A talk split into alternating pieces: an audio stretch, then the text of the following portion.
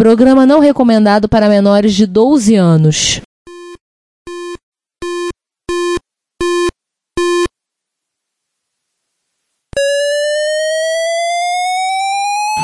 ZX Spectrum 81, Dragon Vic and Oric 1, Commodore 64, Amstrad and an Acorn Electron, cheaper BBC Micro.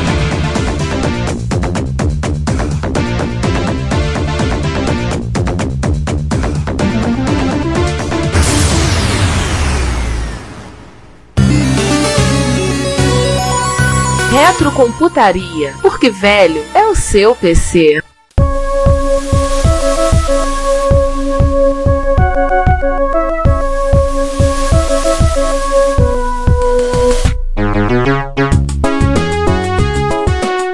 Mas É seguinte, e seguindo, né? O Juan falou que o Captain Mutz deixando um super-herói, mas agora temos uma máquina de super-herói, né? Ah, Nacional Kid. Ah, eu- só pra, assim, antes da gente sair do Captain, eu tenho mais um ponto aí. A gente fala que sem entrada de cassete é compatível, o Captain não tem entrada de cassete. E não é mexido. Não é, Messi? Pronto, mais outro compatível, tá vendo? Onde é que esse mundo vai parar? Dos National. São aquelas máquinas de escrever. Sim, a National tinha. eu vendi os MSX dela, pelo menos al- alguns dele, três dos modelos, como o Apuros também, né? Então o FS4500, 4600F e 4700. O 4500 eu tenho um branco, é muito bonito e uma máquina um pouco temperamental. O meu de vez em quando já passou por manutenção, mas tá funcionando no momento. Mas eu te- olho pra ele meio de lado, assim. É um trambolhão de grande, porque ele tem uma impressora embutida nele, a impressora funciona e o meu a impressora funciona se botar a fita, botar o papel lá imprime, mas é um trambolhaço a máquina, é grande pra caramba. O 4600 tem uma versões dele não branca, que é um grafite do com drive, ele vem com um drive de 3,5 na lateral. Ele tem um modo apurô, que é uma chave atrás que você vira, entra no modo apurô direto, ou você bota na outra, entra com o MSX2. O meu, obviamente, eu já virei a chave logo que eu peguei pro modo MSX2 e nunca voltou pra outra. Essas são as máquinas edição de texto, né? National lançou dois modelos, o edição de texto e o edição de vídeo. Sim, o, o 5000 e 5500, que o Punk tem um com 5500. Brincadeira interessante nos 4.500, 4.600, 4.700. Não sei se, se vocês olharam as especificações, vocês viram que o 4.600 é o mais legal. O 4.600 tem 128K de RAM. Ah, é verdade, o 4600 tem Maper, é verdade.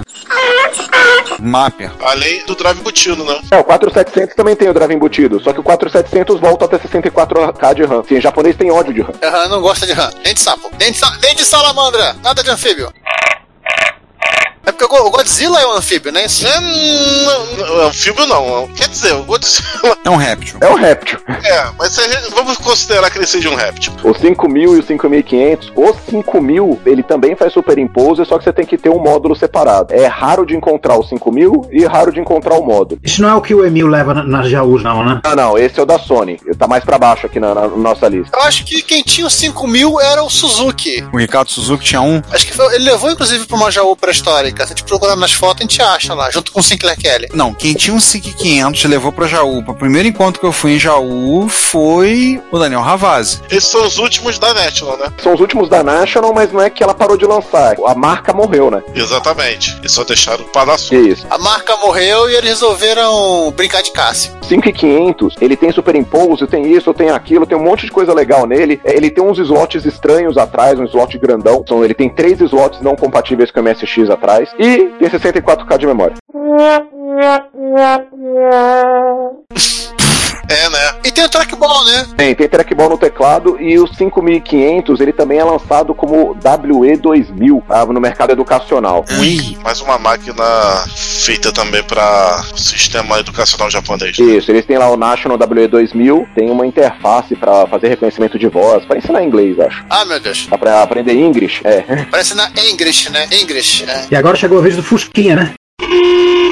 Isso, agora o grupo tá Matsushita Cassio. É, isso eu achei uma coisa engraçada. Que justamente eles usaram a marca mais nova para os micros mais baixo custo. Será que isso foi uma tentativa de deixar a marca mais radical para o jovem, para o adolescente, para o jovem adulto, para o estudante? Marca Panasonic sempre foi uma marca mais nova, uma marca mais radical, enquanto que a NET não tá aquela coisa de tiozão. Acho que é negócio mais de vender por volume mesmo, né? Não era um, um negócio tão rastaquero quanto os micros da Casio eram pro MSX1, mas mas. Não, mas eu não falei em relação a Cássio, eu falei em relação da Panasonic com a National. Os micros National, você olha ali, eles são todos mais sérios. Sim. Eles são MSX de terno e gravata. É. Ele é com vapor, ou 5.000, 5.500 são pra fazer edição de vídeo. Os Especializados. micros mais sérios. E a Panasonic realmente foi tentar pra massa, ele foi tentar no volume. Não só no volume, né? No, principalmente no preço, né? Que é o caso do A1, né? O A1 não tem impressora, não tem superimposer, não tem nada diferente, não tem modem, não tem. Tem modem sim. Sabe, a, a- a gente vai. Não, o A1 não tem. Depois eh, Não, ou não tem nada. Literalmente ele era um MSX2, né, um MSX1 é, que eles existiam no mercado, no basicão. Exatamente. Só que é MSX2. Olha que quando a gente foi vindo, é, é que a ordem ficou em ordem alfabética, né? Mas olha assim, a Canon colocou com um drive de disquete, o V30, a Itachi colocou tabletzinho no H3, o H70 tinha drive de disquete, tem kanji já embutido, tem kanji ROM, pros japoneses é muito legal ter kanji ROM, pra gente é meio que uma... Falando também da Sanyo, o M23 é essa mesma proposta, só que ele já era um MK2, já tinha teclado numérico. E você vê assim, o Captain tinha o modem, a National tinha a impressora, a Mitsubishi tinha o slot separado pra você colocar superimposer, tá? Não coloquei aqui, mas tem um slot aqui pra você colocar, esse aqui vem com modem, vem com... Aí chega na o A1, o que que você tem aí? Ah, é um MSX, com uma fonte que você vai perder com o conector doido, hein? Não, ele tem um dispositivo pra guardar pilhas. Mas o que, que ele tinha, ó? Exatamente. Ele custava metade do preço, né? Dos MSX. Como o Giovanni falou, ele Cassio, ele era o Cássio do MSX2. Ah, ele era pequeno, o teclado ele era também pequeno, assim, o o que deu pra diminuir de tamanho de máquina, acho que ele é o menor da- dessa lista aqui. Que MSX2, sim. Eu acho que era o menor MSX2 que tem. Aquele tecladinho numérico do, do A1F parece coisa de tecla de máquina de cartão, né? Minúsculas aqui. Ah, um MK2, tecladinho numérico. Um F também tem. O, não, o MK2 e o F são mesmo quem? Mesmo, mesmo gabinete, né? O A1 é- era o MSX2 e Timalia, essa é grande de verdade. É, o A1 é o você vai encontrar inclusive à venda no Japão com uma grande quantidade. O MK2 é ele agora com bloco numérico, né? Então tinha uma revisão, não sei se tem revisão de placa. Tem, a placa é diferente da do MK2. E sim, o MK2 ele já não tem também o. Não, ele ainda tem a fonte separada, que horror. É o FM que tem a fonte embutida. Aquele conector capetã. Eu vou falar uma heresia aqui, eu espero que os senhores me perdoem, e quem também tá me ouvindo me perdoem. Ou não. Mas o A1 seria o equivalente japonês, com, com um design mais arrojado, de um quase de um Spectrum Plus. Preto e laranja. É. O teclado dele lembra um pouco. É, No próximo encontro, você vai querer ser queimado na querosene ou é gasolina? Gasolina que é mais caro. Tá, joia? Vou deixar anotado aqui. Ou então, se vocês quiserem um pouquinho de graça, o etanol, né? Com chamas invisíveis, vai, vai, vai parecer que eu estou dançando. Tem que ser metanol. Acho invisível do metanol. Olha, podemos botar o João no Kluing e mandar ele pro Valhalla. Né? Vamos fazer um barco viking com o João. Só que ele vai vivo. Então, assim, você tinha o A1, A1 MK2, o A1F, que ele é o gabinete há uma pequena diferença. Ele não é exatamente igual ao A1, mas é porque ele tem um drive embutido embaixo. Na posição mais estranha possível. Mas é o que tinha pra hoje, é o que deu. É o que deu, a fonte é embutida, né? Também pra, pra todo A placa deve ter sido reduzida para dedéu. Nunca vi uma placa do A1F mais. Aquele drive é uma novela, né? O César pode falar isso. Teve um A1F na sua vida. Não, só teve um a um, né? Não, o César tem um A1F, não foi? Que o drive não funcionava? Teve depois. Primeiro ele teve um a um. O A1F tinha aquele drive embutido embaixo, com uma pinagem maluca. E eu sei que teve gente tentando trocar, enfiar drive de PC no lugar e tá com, cuspindo fogo até hoje pra fazer isso. que achou que era fácil. Mas eu queria contar do A1, que eu tive um lote de coisas que foram compradas do Japão há muitos anos atrás, 99 eu acho, 98, sei lá. E nesse pacote veio o A1. Eu lembro que o, acho que o Márcio que tava com o A1, ele me entregou, foi uma reunião que a gente foi no Nova América, e o César viu o A1, a fonte que tava comigo, a fonte tinha vindo pra mim. E o César, assim, literalmente falou que Itimalia e comprou a máquina no mesmo instante. Eu nem cheguei li- a ligar ele em casa. ele só teve que ir em casa pegar a fonte e o manual. Caraca. Ah, é uma máquina legal, uma máquina bonitinha, né? Tirando a placa de fenolite. Já passou um A1 também na minha mão, eu depois acabei vendendo. um Engraçado, todo mundo que tem um A1 acaba acaba se desfazendo dele, não sei porquê. Eu não consegui nem ter um A1. Com Comigo já passaram dois a um na minha mão, assim, bateu e saiu. Ah, eu tenho um ainda. As duas vezes foram, eu comprei o A1, peguei o A1, aí chegou olhei se tinha um cara querendo que tá querendo desenvolver o MSX, tá interessado, não tem micro, né? Tá, tá bom, eu vendo pra você pelo preço que eu paguei. Aliás, um deles não me pagou ainda, né? Não acabou, não, não me pagou, né? Acontece. Eu tô muito feliz com a 1 que eu tenho. Eu vou agradecer aí, caso ele escute algum dia, agradecer o Zeca Fig que me deu esse A1. Ele deu a 1 com uma SD Mapper junto. Show. Muito bom. Bom, pre- bom presente, bom presente. Depois vocês dão uma olhada com com mais atenção, mas é assim, ó. Lança o A1, depois de um tempo não tem mais criatividade nenhuma. O mercado de MSX2 vira só Panasonic, Sony e Sony. O último dessa série do A1 é um FM, esse é um bicho raro, né? É uma aves rara. E não, ele não tem som FM. É, ele é FM porque ele tem um flop e tem modem embutido. É uma aves rara. E tem um programa de comunicação embutido. Que é uma gambiarra daquele programa que o A1 já tem, né? Todos os A1s têm, aquele programete lá de agenda eletrônica, Diferencial do 1FM com relação a todos esses outros. A 1FM tem uma chavinha pra desligar esse programa maldito. Oi! Agora entendi porque ele ficou raro.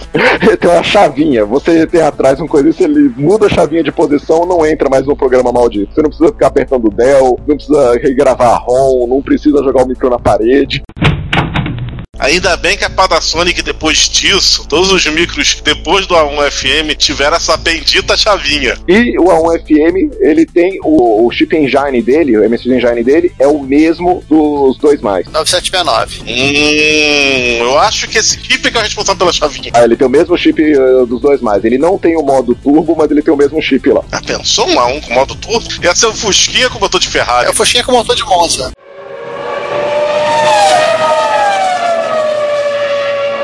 Então o FM ainda era caro, porque ele tinha o modem junto, ele era caro, não era barato não. Não era tão Fusquinha. E de acordo com o pessoal da MSX Org, é o, é o mais fácil da família pra expandir a RAM. E dá pra ver pela placa o motivo. Já tem o espaço. Tem uns buraquinhos ali, é só você espetar. Outra coisa de filosofia dos micros 2 mais da Panasonic. Ou seja, o A1FM, ele mudou a filosofia dos micros da Panasonic. Ah, pera aí, a gente esqueceu de falar coisa muito importante sobre o A1. Aliás, duas. A primeira é que o A1 e o A1MK2 eram disponíveis em duas cores. Preto e dourado, conforme o preto e laranja, Não, laranja. conforme o Giovanni falou, e vermelho e preto. Sim, sim, esqueci. Tem o A1 vermelho. E a segunda coisa super importante sobre o 1x1 é que o. A gente vai falar dele mais nas- no tópico de jogos. É que todas as caixas eram lindíssimas e vinham com o mascote do A1, que era o Ask Guinea. Ah, aquele personagem. Eu- É O Punk, pegando aqui os preços que estão na MSX Org, o A1, A1 Fusquinha, né? Custava 29.800 ienes. Ok, né? O A1FM custava 89.800. Dava passo pra comprar três. Olha o preço do Turbo R. Falei que ele era caro. Olha o preço do Turbo R. É, 99 mil ienes. Quase TR. É, tudo bem, a gente tem que considerar aí também o- a diferença de datas entre um e outro, né? O- Ah, mas o A1FM é quase o preço do Turbo R. Eles eram vendidos na mesma época, inclusive. 10 mil ienes de diferença. 88. Não, mesmo considerando a- a inflação, tá caro pra caramba. Sim. Sim. Mas eu acho, então, assim como aqui no Brasil, o flop lá no Japão era caro. É, né? O FM ele, ele foi a saideira. Ele é o último SX2 da Panasonic. É, assim, na verdade ela já tava pensando em outra coisa. Tanto é que ela já tá usando o engine que ela usa depois no, no 2. Já colocou a chavinha, que é uma coisa que ele faz no 2.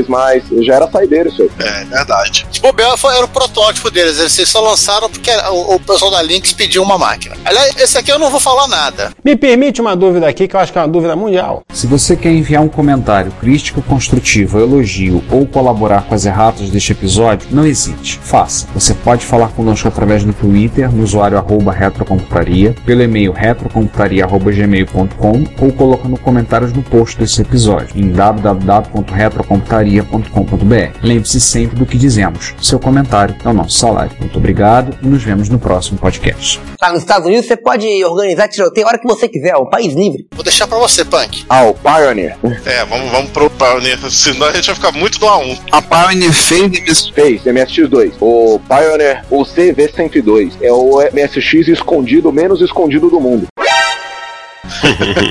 ele aparece em dois ou três números da MSX Magazine. Ele aparece em livros sobre Laserdisc americanos.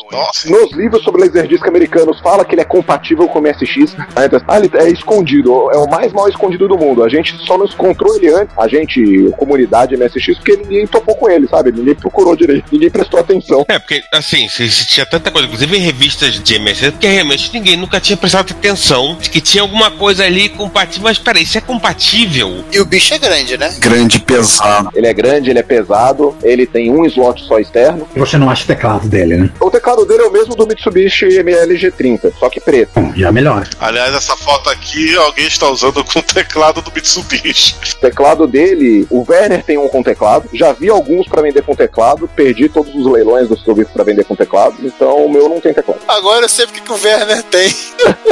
Não, é assim, pior que os últimos dois que eu vi pra vender desse, sabe aquele leilão que você fica feliz que perdeu? Ah, sei. Porque era o micro, o teclado, o laserdisc, o módulo de steel sound que eu tenho um aqui e o monitor. Au!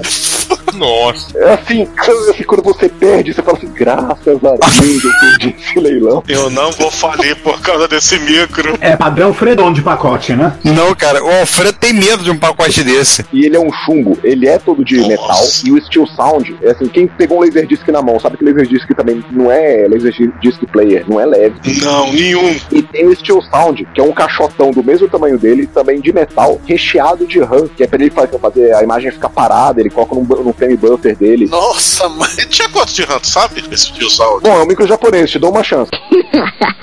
Não, não, o Steel Sound, não ele. Eu não sei, porque é uma- é uma tralha, eu teria que abrir e contar os chipzinhos. Mas provavelmente 512, né? Acho que mais que esse. Eu acho que até, talvez até mais, tá? Caramba, pra época, coisa pra caramba. É, mas isso aí, esse micro, é outra coisa que também é pra uso educacional. Ah, tá. Sempre que o moleque fazia alguma coisa errada, pegava essas duas caixas e falava: É, moleque, leva pra outra sala. Quando chegar lá, traz de volta.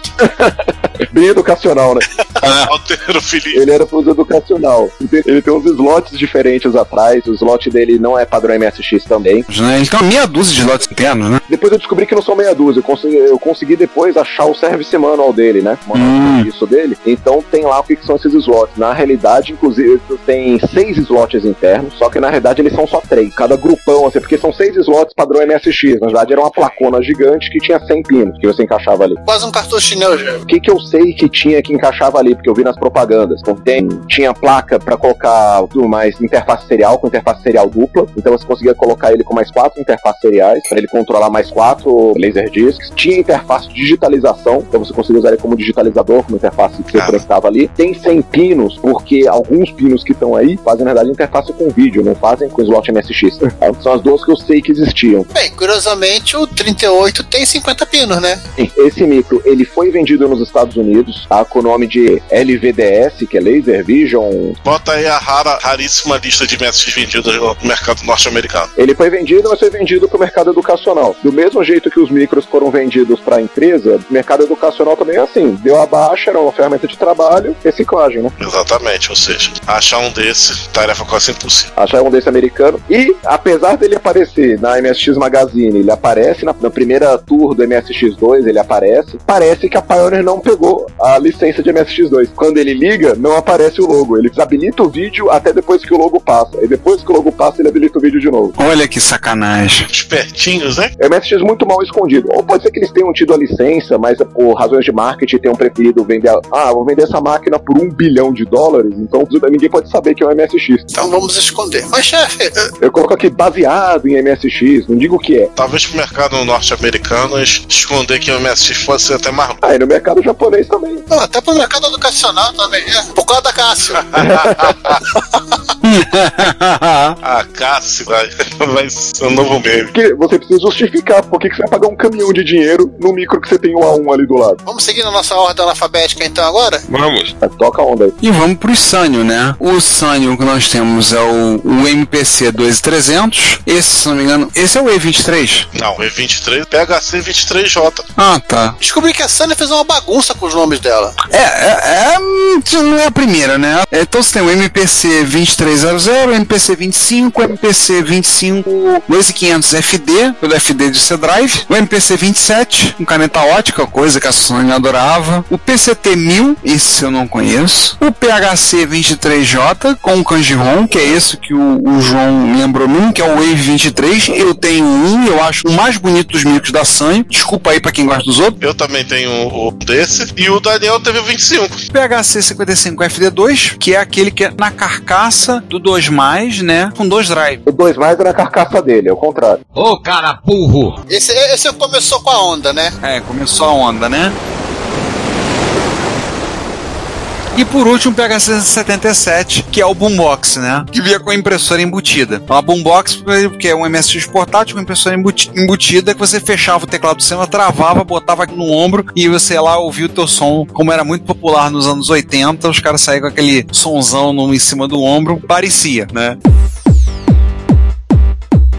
Sim, já teve gente fazendo foto em encontro, posando com um Wave 77 no ombro, parecendo estar carregando um som. Ele tinha drive também, né? Tinha. E dois drives, eu acho. Aliás, o MPB 25, ele tinha a alcunha de Wave 25 também. Porque a Sony, ela, ela tem a série MPC e tem a série PCT e a série PHC. O 2500, pelo que eu tô vendo aqui, é a versão russa dele. 2.500, 2.300 são versão russa, tá? 2300 também. 2.300 também. O 2.500 é a versão russa do, do 25 e o 2.300 é a versão russa do 23. E sabe qual é a versão europeia não russa dele? hein, hein, hein, hein? É tudo do Chile. O Philip, claro. Philips NMS 8250. cara, cara, de um focinho do outro. Só muda a cor e a memória RAM. Mas não é cara de um focinho do outro. Aí vem, vem a parte mais bizarra pra gente aqui. Os piores micros da Sony são os que ela fez pra ela mesma. O 25 seco, purão, eu vou até entrar aqui pra ver se Tem só 64 de RAM, exatamente. tem só 64 de RAM. O, meio- o 25 purão também, o 25F, que é o 25 com drive que é de só. Ele só tem 64K de VRAM. É, não pode. Não pode. E tem um, um slot slot só. só, um drive DD e 118 mil ienes que custava.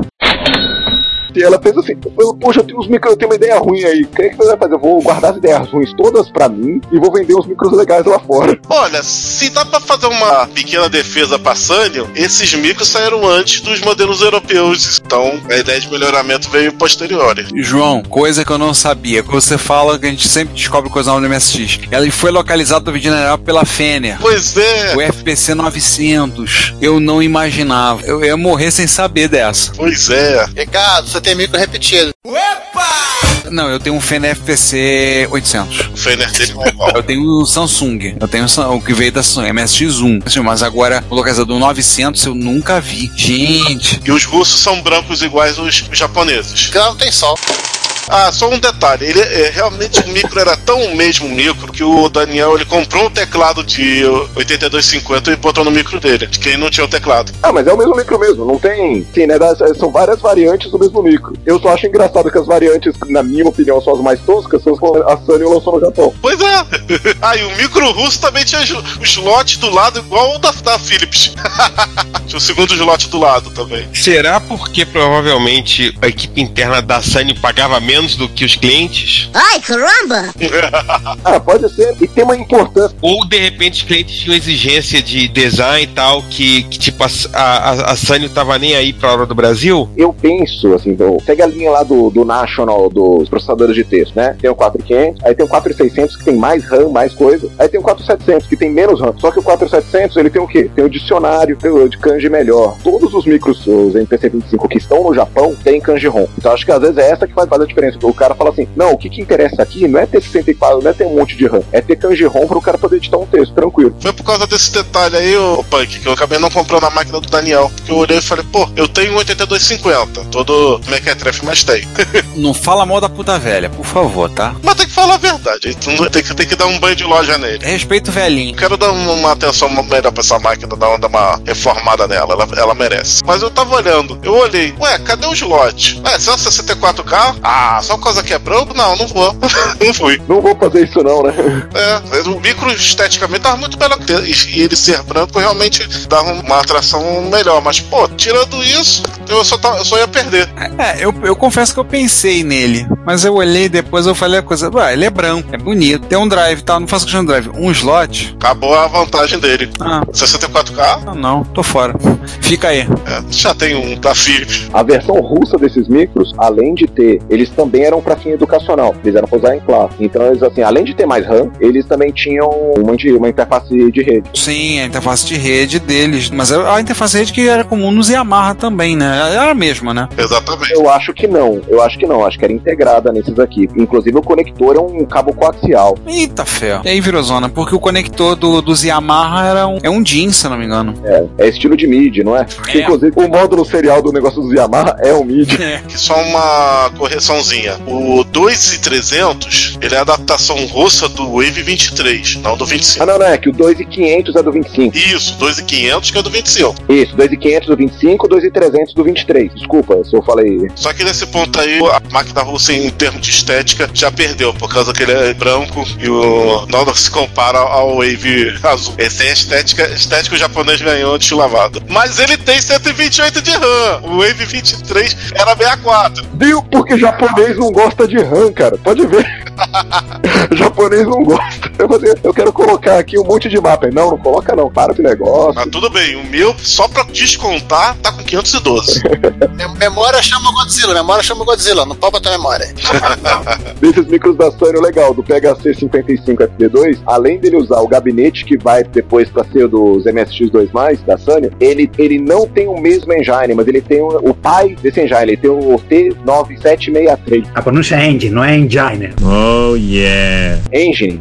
Engine. Ótimo, então vamos aprendendo. Procura uma ação das 500 milhas de Indianápolis. Ladies and gentlemen, start your engines. Poxa, como eu tô gostado pra caramba de corrida. Esse 9763, até o- pelo que o pessoal viu, é a mesma coisa do 9769. Então, pessoal, ah, tem gente até falando que na verdade era um protótipo. Foi o teste antes, foi o 9769. E tem aí a bizarrice do PCT-100, que é puro vapor. PCT-100.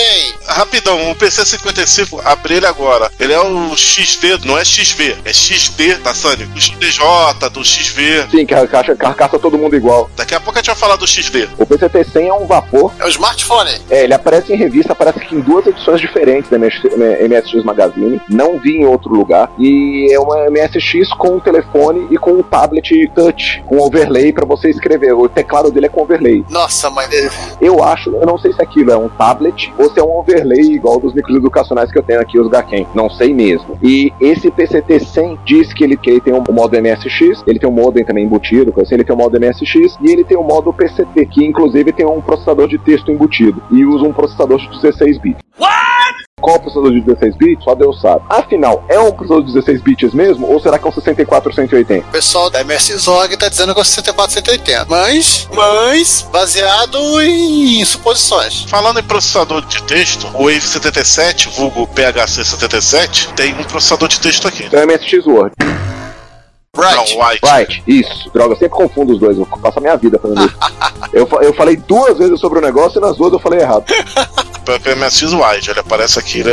É, é o Right. Right, Ash. No caso, o, o Right 2, né? Que é o suporte japonês. Agora uma coisa en- engraçada nele. Sabe o que que é engraçado? Você seta ele pra MSX2 ou 2 mais. Não, não, não seta pra dois mais, não. Ele não tem dois mais. Pô, desculpa, MSX1, caso MSX e MSX2. É, deve ser por causa do formato dos textos. Ah, sim, 40 colunas então. E é o MSX Right 2. Colocaram a mesma ROM que vinha no cartucho separado. Deve, deve ser por isso. Ah, É a mesma ROM do MSX Right 2, sem tirar nem pôr, tá dentro aí do PHC-77. É, nele faz sentido, né? Que ele já vinha com impressora embutida. É, só que nele poderiam, sei lá, por exemplo, ter tirado essa seleção eh, entre um MSX1 e 2, pra parecer menos colagem, né? Não, não lembro de ter usado o MS Right japonês agora. Eu lembro acho que eu rodei uma vez, mas não, não me interessou. Eu Achei que ele fosse uma coisa mais próxima do Right 1 e não do editor japonês.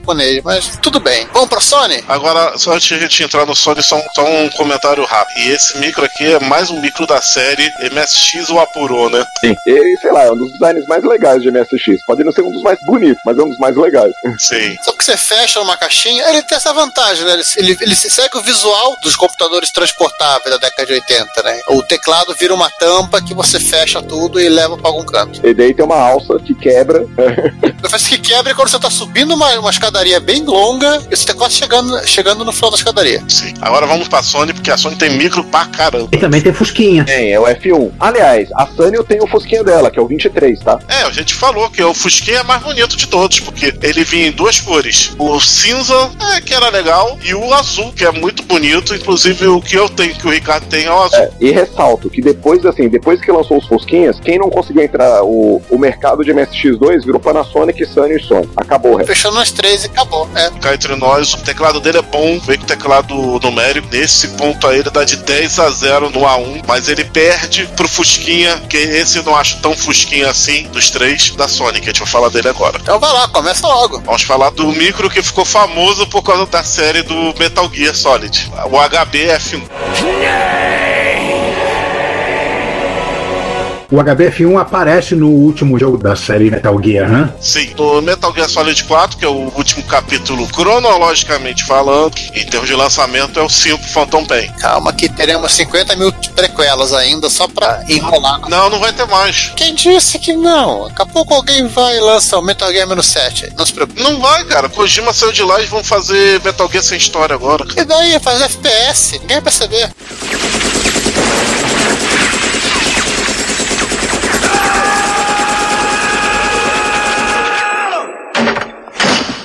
Cara, o último Metal Gear que saiu, que foi sem o Kojima, Backslash foi tão grande, mas tão grande que eu acho que a Konami não se arrisca quanto o Metal Gear. Eles pegam o Need for Speed e chamam Metal Gear, ninguém percebeu a diferença. Só tem merda! Ah, não. Fã de Metal Gear não é fã de pés, não, cara. fã de Metal Gear odiou o último Metal Gear. Rapaz, cara, é uma pessoa brava, né?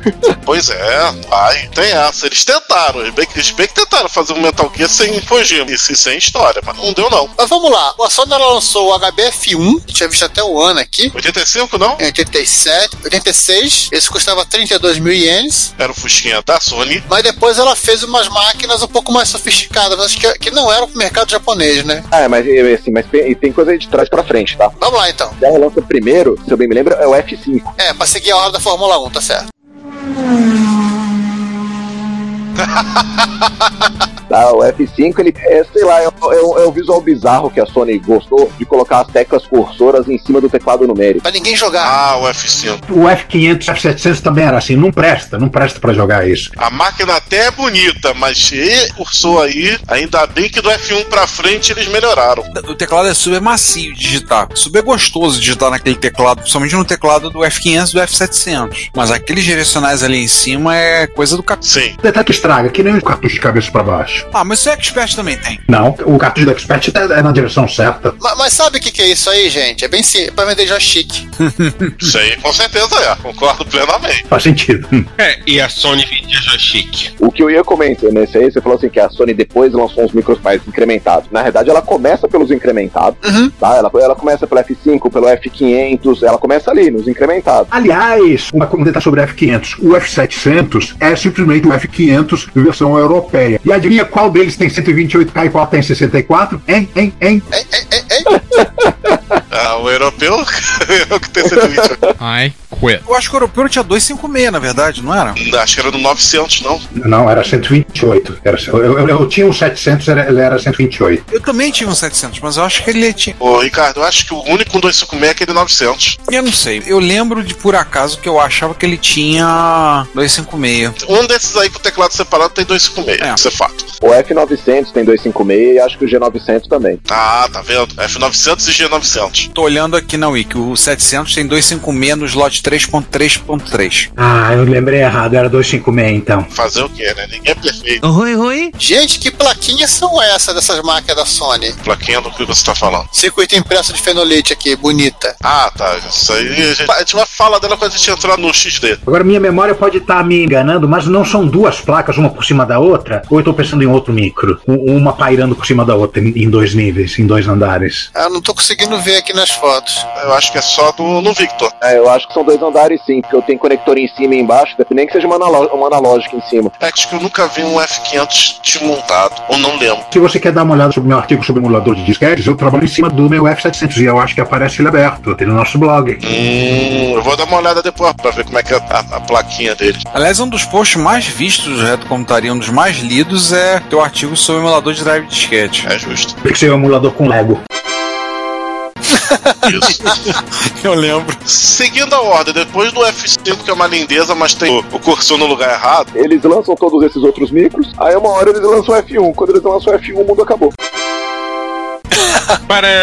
Olha, a gente podia estar vendendo esses micro mais baratos aqui, vê um trampo que a gente teve. Até mandamos um pro espaço.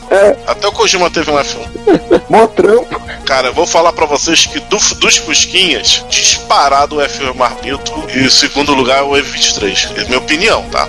Acho que o Ricardo acha o contrário. Eu acho o E23 o mais bonito de todos. Acho o F1 bonito. Mas com certeza o, o F1 era super vistoso, cara, pra época dele. Teve uma época que eu fiquei tentado em comprar um F5. O F5 também é bonito, cara. Ah, ele é feio, cara. Eu acho o F1 mais bonito.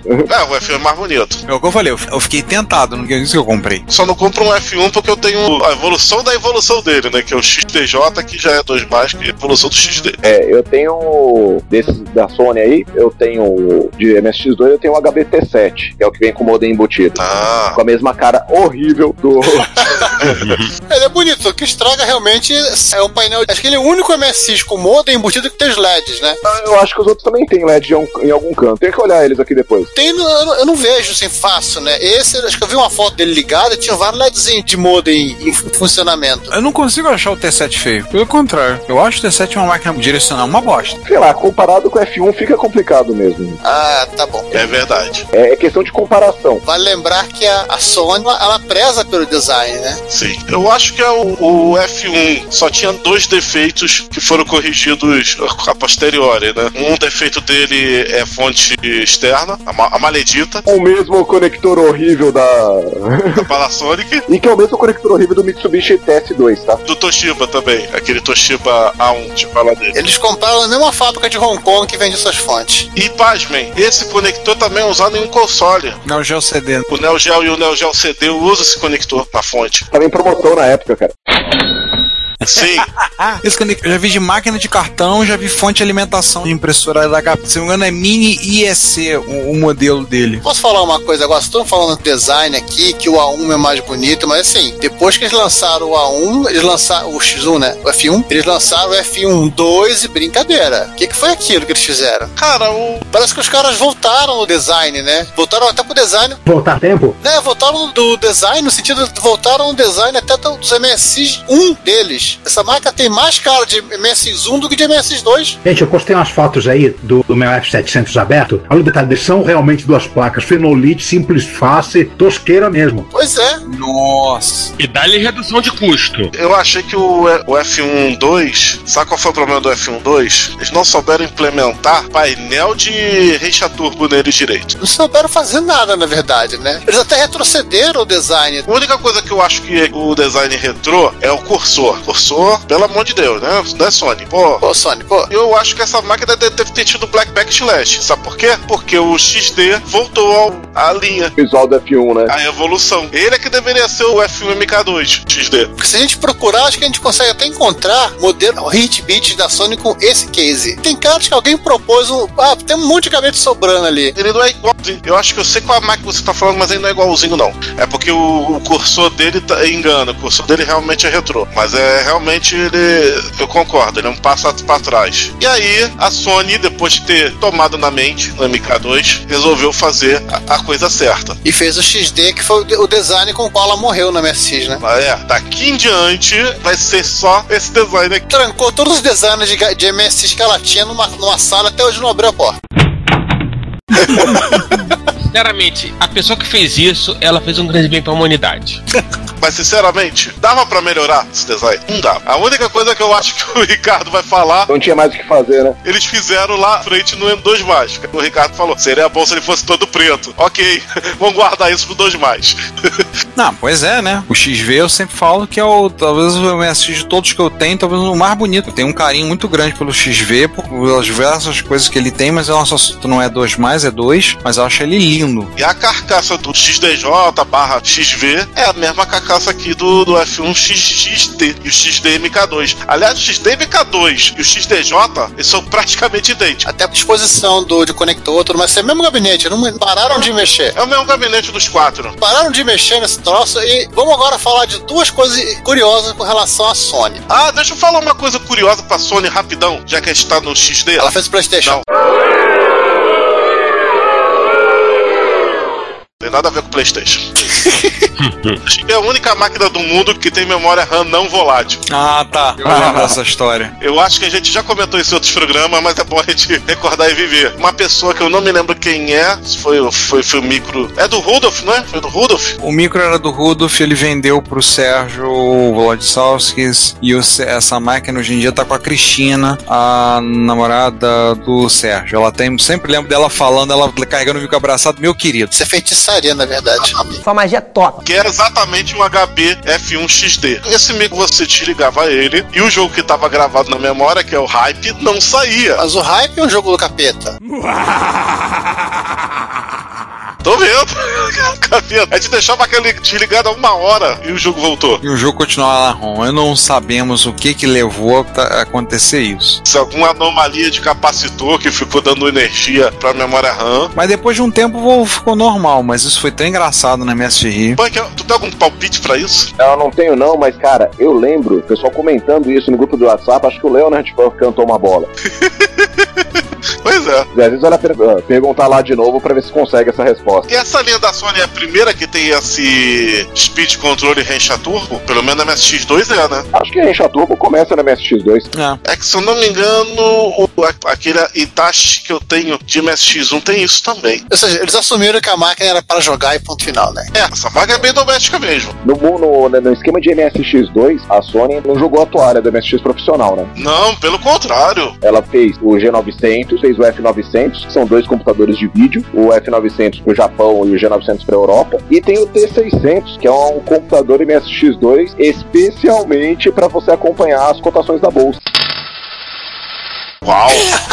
Gente, isso é muita especialização. É, então, e é verdade, né, né, assim, eu não estou, não inventei. Ele inclusive vem com um teclado pequenininho, só com o mínimo que precisa pro software de acompanhar as cotações. Uau! Ele vem com o modem, você conecta lá. Ele faz outras coisas com o modem também, tá? A ideia era essa. E é um MSX2 oficial de um dos grandes fabricantes de MSX que não tem entrada de cassete. Olha, mais um.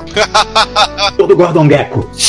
E esse micro ele foi vendido junto com o XV no apagar das luzes do padrão MSX, né? Eu me lembro que tem uma propaganda da Sony que era esse micro, o XV, aí na outra página você virava era o Turbo RGT. É, esse T600 vendeu bastante. Bastante não, ele foi. Eu duvido que ele tenha vendido bastante porque tem poucos pra vender hoje em dia. Então eu acho que ele foi desintegrado a maior parte. Ah, na verdade, teve o estouro da bolha da economia japonesa na década de 90 e aqueles que não se mataram pegaram o aparelho e jogaram pela janela. Sim. Mas eles jogaram o aparelho pela janela pra poder quebrar o vidro e aí poder pular pela janela. Mas é engraçado pensar nessas coisas, né? É, esse que foi o cara. É, também tem essa. Então caiu abraçado com o micro pra cair mais rápido? É, esse é o cara que faltou na aula de física. Ah, verdade. Mas a, a Sony, não, de- dessas máquinas que tinham também edição de vídeo, uma foi parar na Mir e voltou há- faz alguns anos. Não como ela subiu, é claro. Voltou nada, cara. O micro não desceu de lá, não. O micro foi desintegrado quando a Mi foi tirada. Ela voltou na forma de vapor. Bom, ele desceu de, de um certo Ele jeito. falou que voltou, não na forma que subiu. É. Deixa eu deixar um negócio poético. Como diria Carl Sagan, virou poeira de estrelas. Você não lembra da história do. Chegaram a fazer um jogo pro MSX Dev, que era a ideia que você salvou o MSX tava na Mir? Ah, me lembro. Eu assinei o abaixo assinado, tá entregado pro Cosmodo de Baikonur pra poder tirar aquele micro de lá. É só abrir a janela e jogar que alguém pega aqui embaixo. Por aí mesmo, velho. Por aí mesmo. Se eles tivessem resgatado essa máquina, ia ser o MSX com certeza mais caro de todos os tempos. Que o pessoal ia se estapeando de leilões pra ter essa máquina. Principalmente se os aproveitassem também desse um autógrafozinho né, na carcaça. Pô, ia ser. Ele ia estar no museu na Rússia. É, acho que o governo russo ia chegar. Ó, seus, seus mequetrefe, esse, esse MSX é nosso. Falo com tranquilidade. Descendo um computador desses, a Roscosmos ia colocar no museu. Cai entre nós merecido. Um dia Indiana Jones. É, teve uma outra máquina, esta sim, ela não foi comercializada, comercializada, né? Virou literalmente. Não, não, peraí. Não, nunca foi lançada. Mas parece que ela foi exibida em museus, né? Que é o F-750. Ó, o que tem CD-ROM. O F750 tem tá no museu da Sony, lá no Japão. Então, e só Prototype. Se vocês forem lá na sede da Sony do Japão, no museu ela tá lá. Em três MSX que, que vem com CD, que não foram lançados os três protótipos, né? Tem esse da Sony, Sim. tem um da Philips com a interface CD, não tem CD interno, acho que veio só a interface e veio o CD externo. E a Toshiba também fez uma interface CD. Mas Punk, sabe por que esse cara não foi vendido? Porque tinha 256k de RAM. Não pode, não pode! Os caras, não, pô. Não, não, não, não, não, não, não bota, não bota, não bota. Então, ele começou a formular a teoria que o maior problema do Turbo R foi ter vindo com 256 de RAM. Ah, com certeza. Imagina o GT, então, que veio com 512. É, acabou, acabou. Ah, mas aposto que, é- que quando vem com 512, o mercado já devia estar fazendo máquina com 2 MB. O Mega já era padrão. Então, ô Punk, é isso mesmo. O X78 mil tinha 2 mega nessa época. É, então, porque o, o negócio é assim, o, o negócio não é não ter RAM nenhuma. é Você fala assim, cara, eu tô pra trás de todo mundo, tô. Então tá ótimo. Era por aí mesmo. Agora, uma outra coisa, mais MSX escondido, né? A série XV, que não é a MSX 2 Plus. Isso. Que XV é esse, ô Punk? Ah, aí é- ali é- tem uma série de tituladores da Sony. O que, que é um titulador, pra quem é. O pessoal fala aí, pro menino juvenil que tá vendo agora? Garotinho juvenil! Garotinho criado a leite com pera! Isso. Pra você colocar texto na frente de um filme, eh, nos anos 80, você precisava de um titulador. Você não podia fazer isso no seu celular. Que, inclusive, o celular na época era do tamanho de um, de um guarda-roupa. né?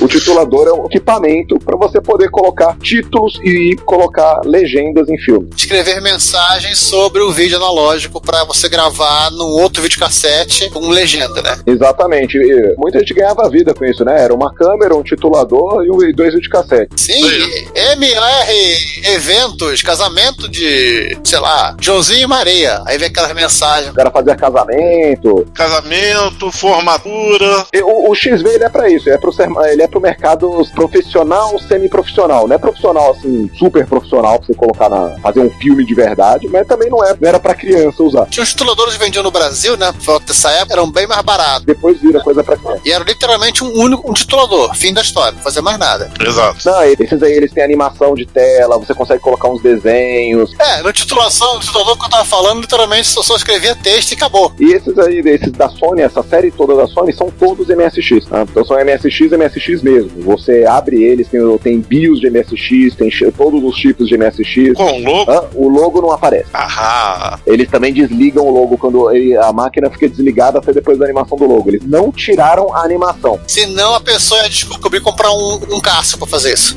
Eles não tiraram a animação. Então você tem vários modelos. Você tem o T550, que é o modelo europeu, que é o modelo ocidental. Tem o J550, depois você tem o J700, 770, 777 e você tem o J555. Ó, Space Station 555. 555 é, mais, é, é o, é o que tem uma trackball embutida, ele é bem diferente. Todos esses que eu falei, eles são uma caixa, né? Um estilo. como se fosse um computador de teclado separado. A caixa que é o titulador e um tecladinho de controle. E vem com mouse também, o mouse também é de MSX, então você pode pegar o mouse e colocar para MSX usar. O J555, ele vem com uma trackball em vez do mouse e ele é todo integrado. Todos os botões que ele tinha no teclado de controle ficam no corpo principal da- do equipamento. Pergunta: a pinagem de teclado dele é igual dos micros da Sony e dos outros? Não saiba, não, não tá conectado todos os pinos, o conector é o mesmo. Não deram esse mole. É, não deram esse mole. O conector é o mesmo, mas não estão conectados todos os pinos. Ou seja, só fica igual mediante a gambiarra de abrir e mexer. E é engraçado, tem uma revista, poxa, agora eu não lembro mais qual que é, que compara, fala assim, olha só como o MSX não é um micro obsoleto, compare com os tituladores profissionais da Sony. Não acredito! Infelizmente eu não procurei isso antes. e compara justamente com a série XV. E detalhe, o final da reportagem é concluindo que o Philip 280, né, esse, Sim. é melhor do que os tituladores da Sony. Só alegria. Porque tinha mais RAM, tá certo. e aí, tinha o drive de disquete pra você guardar o que você fizesse. Tinha teclado convencional, tá certo, tá é melhor. Era mais fácil você rodar o Nemesis nele, é verdade. Punk, mas também assim, não era muita gente que sabia que o, que o XV era um MSX vergonhado.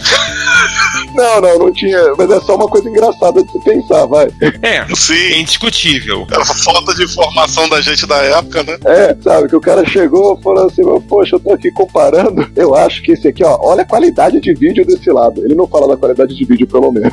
Ainda bem, né? Minha questão é a seguinte: Se você quer ouvir esse podcast ou outros episódios a partir do YouTube, nós temos um canal www.youtube/retrocomputaria. Lá temos os episódios colocados e temos também playlist separado para os episódios do Retro Computaria, Retro Hits, Retro Besteiras, Repórter Retro. Eventualmente, alguns vídeos estarão sendo colocados lá. Como vocês sabem, nós somos melhores em áudio do que vídeo, mas vídeos relacionados a eventos de retrocomputação e outros assuntos relacionados estarão disponíveis no nosso canal. Não deixe de assinar. Não deixe de ouvir o Retrocomputaria e pedimos, compartilhe, conversa com seus amigos, apresente o podcast. Obrigado. Não permito, não. Vamos agora fazer que nem a Sony e voltar no design? Vamos. Ah, nesse caso aí, o tal design é a Toshiba, olha assim, do tipo, cara, Fuxinha da Cássio nos tirou uma grana ferrada. Primeiro que a gente que tiver um Fusquinha, a gente entra nessa coisa literalmente. Não, a, a Toshiba,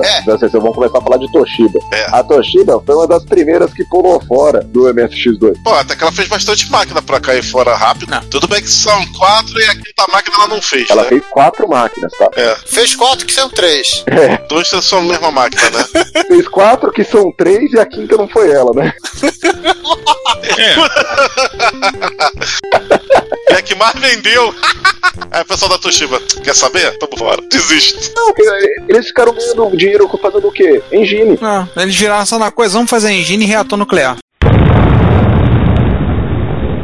Tô caindo fora. Fica entre nós, foi mais ou menos o que a, que a Yamaha fez, né? A Yamaha continua só, só fazendo chip da MSX. Então, é, tava ganhando do mesmo jeito. O problema da Toshiba, se desculpa dizer, eles conseguiram fazer umas máquinas muito feias. O 31, o HX34 é bonito. Ah, sim. Não, não, eu, eu tô falando do 23, que é horroroso, o 33, que é medonho, parece um TR-80, desculpa, já galera, no TR-70. Kill it! Kill it! Pô, pô, pô, pô. Cara, deixa eu ver se você está certo. A propósito, eu tenho um 34 aqui em casa. Pra variar, sem teclado. Mas a Toshiba é maldita porque ela usa um conector muito esquisito. Não, e o tri- e o 34 finalmente é uma máquina bonita. Né? Mas ela usa uns conectores muito bizarros, cara. Uma curiosidade sobre a Toshiba, eles usaram o nome de uma máquina pré-MSX incompatível chamada Pasópia, como o nome da linha MSX deles. Sim. Sim, eu acho que todos os micros que a Toshiba lançou no universo se chamavam Pazópia. Seja MSX ou um não. É, se até hoje eles lançam. A marca Pasop ainda é usada nos anos 2000. Exato, tem PC deles Pazópia. Exatamente. Agora, em, em defesa do FSTM1, que vocês estão falando mal dele aí, a placa-mãe dele não tem nada a ver com a placa-mãe do FSA1. Pra começo de conversa, não é de fenolite. Ah, O cara ficou revoltado. Opa, alguma coisa melhoraram. É, já é um bom começo. Nossos japoneses não fazem placa de fenolite. É, mas, mas assim, tirando isso, a máquina é uma cópia cuspida escarrada do FSA1. A ponta é assim, a mesma fonte. Eu importei uma fonte de FSA1, botei nele, no meu, e é a fonte que tá nele. Não, É assim, pensa aí a, a ironia absurda. É uma máquina da Toshiba com engine da Yamaha. E design da Panasonic. Vendido na Itália, cara. Caraca. Vem com engine da Yamaha. Como, é- como isso, cara? Quem... Olha aí. Cara, esse micro é o orgulho do Nishi. Nossa. É, né?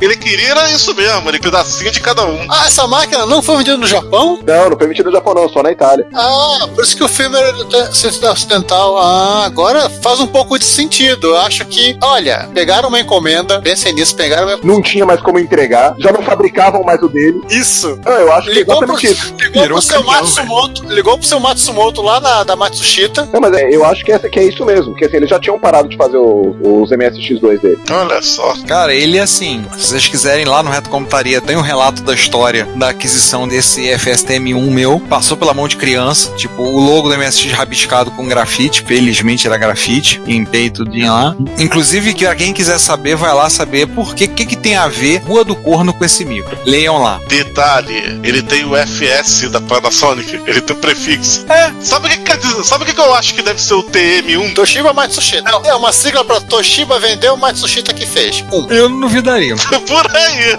É muito engraçado olhar essa máquina. Eu olho pra ela e começo a rir porque eu lembro disso. Eu olho assim, porra, eu tenho um FSA1 branco, um albino. Pergunta, o FSA1 saiu na Europa? Só na Itália. Não, a 1 não, só no Japão. Então, e com a 1 que saiu na Europa é o da Toshiba. Exatamente. Mas seguindo adiante, pra gente adiantar um pouco nessa lista maluca, Para um pouquinho na lista aí. diga. Olha a dificuldade que essa. O que, que o A1 acabou fazendo? Toshiba HX33. A Toshiba vendia por quase 100 mil ienes. Uma máquina com 64K. nananana. Aí chega o A1 que é igualzinho, que é a mesma especificação. E é mais bonitinho. E era 20 e poucos mil ienes, né? Exatamente. Mais barato. A mesma Toshiba HX33, que é o. Ela vende o HX34, que é o HX33 também, só que com teclado separado. Em detalhe, e o preço lá na estratosfera, né? Porque ele custava 148 mil ienes. Dá pra você comprar 7 a 1. Aqueles gabinetes cheios de metal, né? Com plástico resistente pra terremoto, Godzilla, Gamera. Olá a todos, eu sou Daniel Caetano e vocês estão ouvindo Retrocomputaria.